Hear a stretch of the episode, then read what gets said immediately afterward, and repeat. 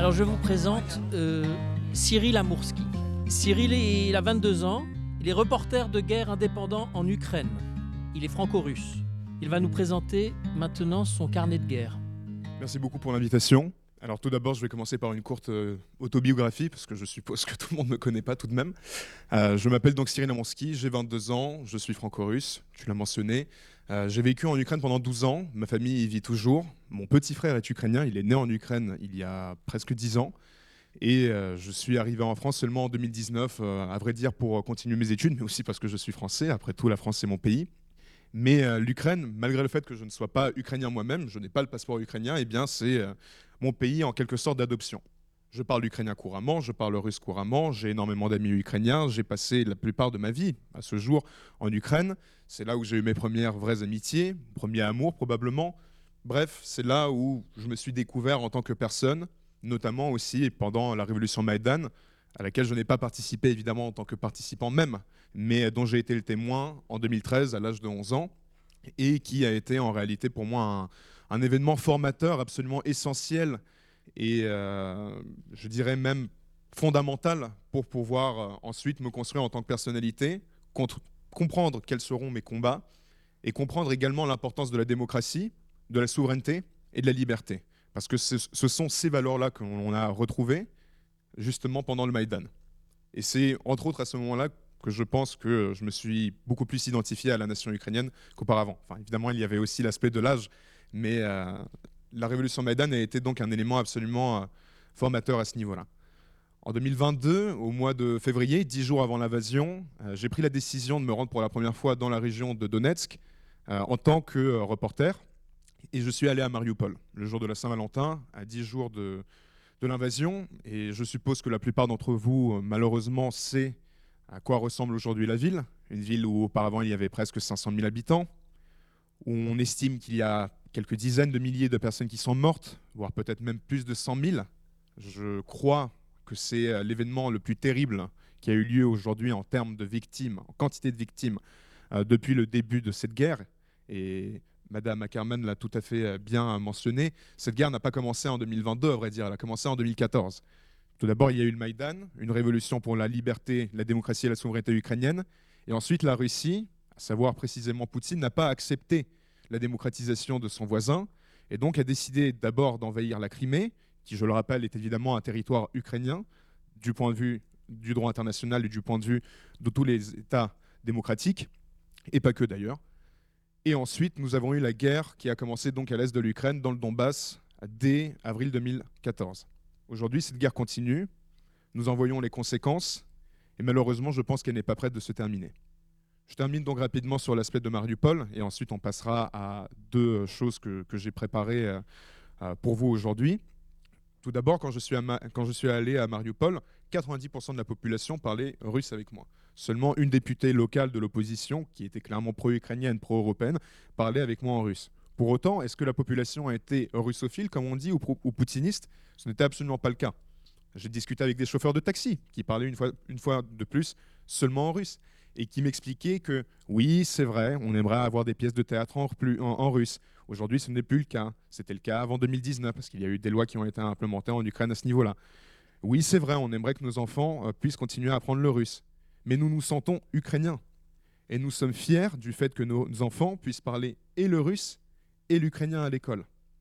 Et quand j'ai échangé d'ailleurs avec ce même chauffeur de taxi, je lui ai posé la question sur une éventuelle invasion et il m'avait expliqué que bon, elle est possible, les habitants de Mariupol sont déjà habitués puisque la guerre avait commencé donc en 2014. Il y a eu une trêve temporaire. Mariupol était plus ou moins épargné. Puis au début du mois de janvier, Mariupol a été ciblé par les forces russes à nouveau, en 2015. Donc il y avait toujours ce souvenir de la guerre dans cette ville qui restait permanent, puisqu'une fois de plus, la ville a déjà été confrontée à cette situation au moins à deux reprises. Et il m'expliquait que oui, les Russes, ils peuvent, nous envahir, mais ils ne vont tout de même pas rentrer dans nos appartements. Et c'est une phrase que je trouve absolument terrible aujourd'hui quand on regarde la situation sur le terrain, parce qu'on sait une fois de plus à quoi ressemble aujourd'hui Mariupol. Et malheureusement, je ne sais même pas si ce monsieur, charmant monsieur, est toujours en vie. Et c'est ensuite, avec euh, l'invasion de l'Ukraine à grande échelle le 24 février, que je me suis posé la question, et je terminerai là-dessus par rapport à ma biographie, euh, que je me suis posé la question de comment est-ce que je peux contribuer? Qu'est-ce que je peux faire pour soutenir l'Ukraine? L'Ukraine, c'est une fois de plus ma maison, ma famille y vit. Euh, la plupart de mes amis sont ukrainiens. C'est là où j'ai étudié toute ma vie. Qu'est-ce que je dois faire pour soutenir l'Ukraine? La question du front et de l'engagement militaire s'est posée.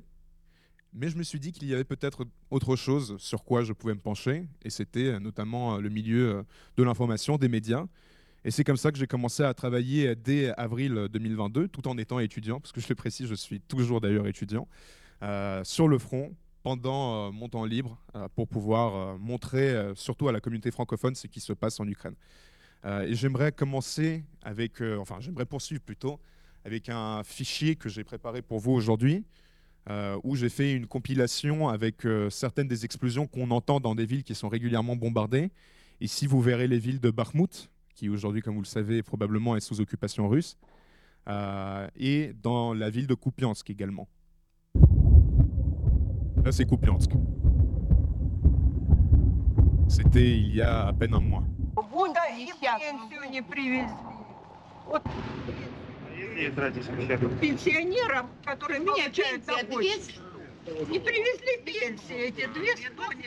Je vous ai fait juste cette petite compilation euh, avec des des fragments de mes reportages pour que vous puissiez comprendre euh, l'ambiance dans un certain sens dans ces villes où, euh, malgré tout, euh, la population, à Bakhmut, aujourd'hui la situation est bien différente parce que la ville n'existe plus, donc je ne sais même pas combien il y a de civils sur place, mais à Kupiansk par exemple, et c'est ce que vous avez entendu au début, c'est une ville qui est régulièrement touchée par des frappes russes, par l'artillerie, par des missiles S-300 qui sont soi-disant des missiles antiaériens et qui sont conçus pour cela, mais dont la Russie se sert également pour toucher des cibles au sol.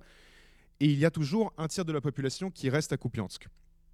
Ce qui est important aujourd'hui de comprendre, euh, je pense, à travers euh, voilà, ce, qui se passe sur le terrain en Ukraine, c'est que la situation n'est pas seulement compliquée, mais elle sera probablement de pire en pire si nous, aujourd'hui, Européens, Occidentaux, euh, ne continuons pas à aider l'Ukraine. Je pense qu'il y a également le sujet notamment des États-Unis qui se pose avec euh, les 61 milliards qui euh, vont être votés ou ne le seront peut-être pas en soutien militaire à l'Ukraine.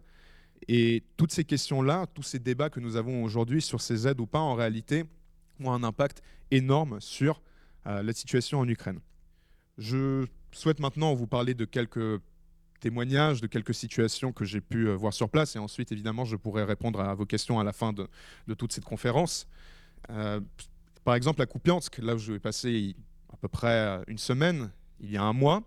C'est une ville également russophone de base. C'est aussi une ville dans la région de Kharkiv, euh, de, Kharkiv tout à fait, tout comme Izium, euh, dont on a parlé il y a quelques minutes, où les gens continuent à parler globalement russe, même si dans cette région on retrouve une sorte de ce qu'on appelle le surge, c'est un mélange du russe et de l'ukrainien.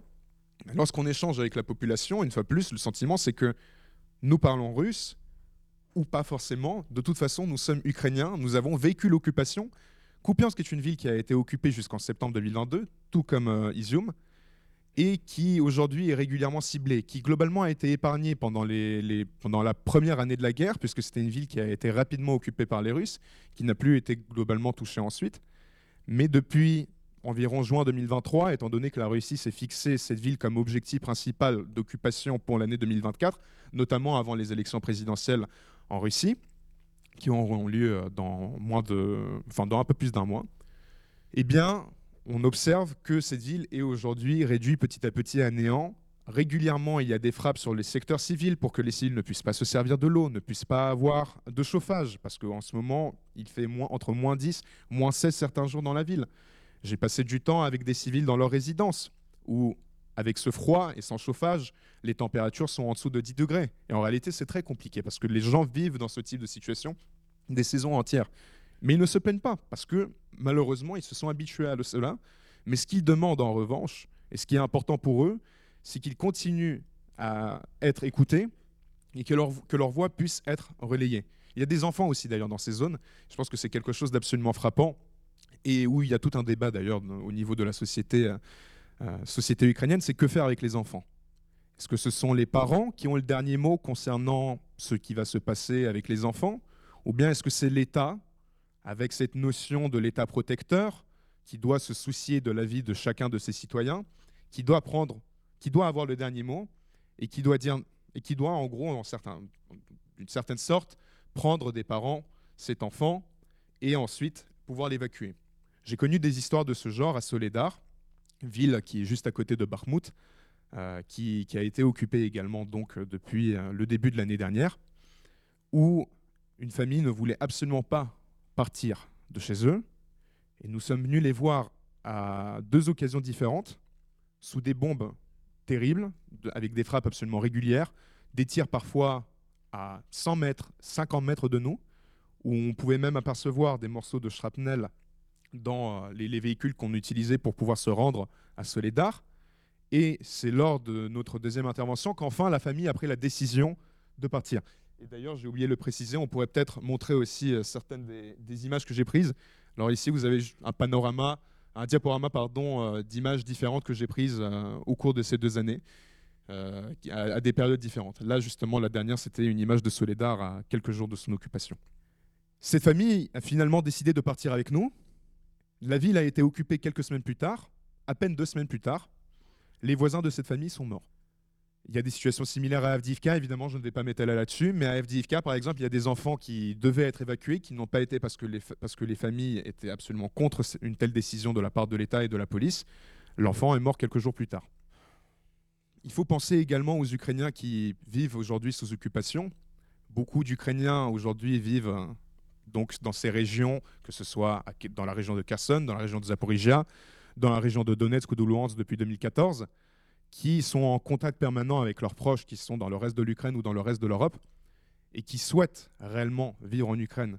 Il n'y a pas une seule ville, à ma connaissance, et d'après les témoignages que j'ai, qui, en 2022, lors de l'invasion à grande échelle, souhaitait faire partie de la Russie ou souhaitait être envahi. C'est complètement faux.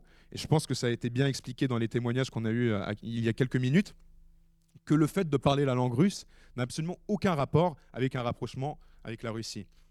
L'une de mes premières missions était d'ailleurs à Kharkiv, au mois d'avril et mai 2022. Euh, Kharkiv, ville aussi très russophone, deuxième ville la plus importante d'Ukraine, où j'ai rencontré, lors de mon premier reportage, des retraités, surtout des femmes, un groupe de sept personnes, qui ont décidé de rester dans leur immeuble malgré le fait que leur immeuble se soit pris déjà deux missiles S-300.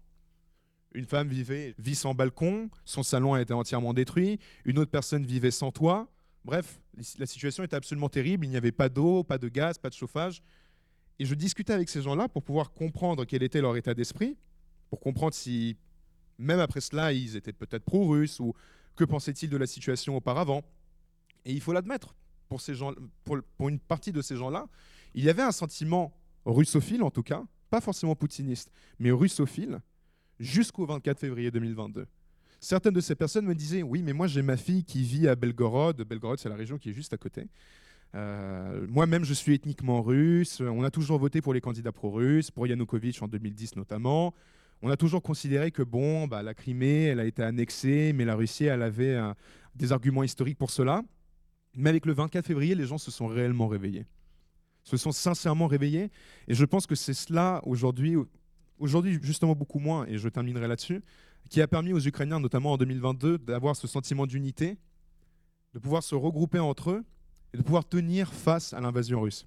L'Ukraine est un pays en termes de population qui est trois fois plus petit, même encore plus petit que trois fois moins que la Russie. En termes de taille, on parle d'un ratio de 1 à 10, même plus si je ne me trompe pas. Mais l'Ukraine tient toujours. Kiev n'a pas été pris en 2-3 jours. Kharkiv n'a jamais été occupé. Les régions de Donetsk et de Luhansk ne sont pas entièrement occupées par la Russie, bien que je l'admets, Luhansk est occupé aujourd'hui à presque 99%.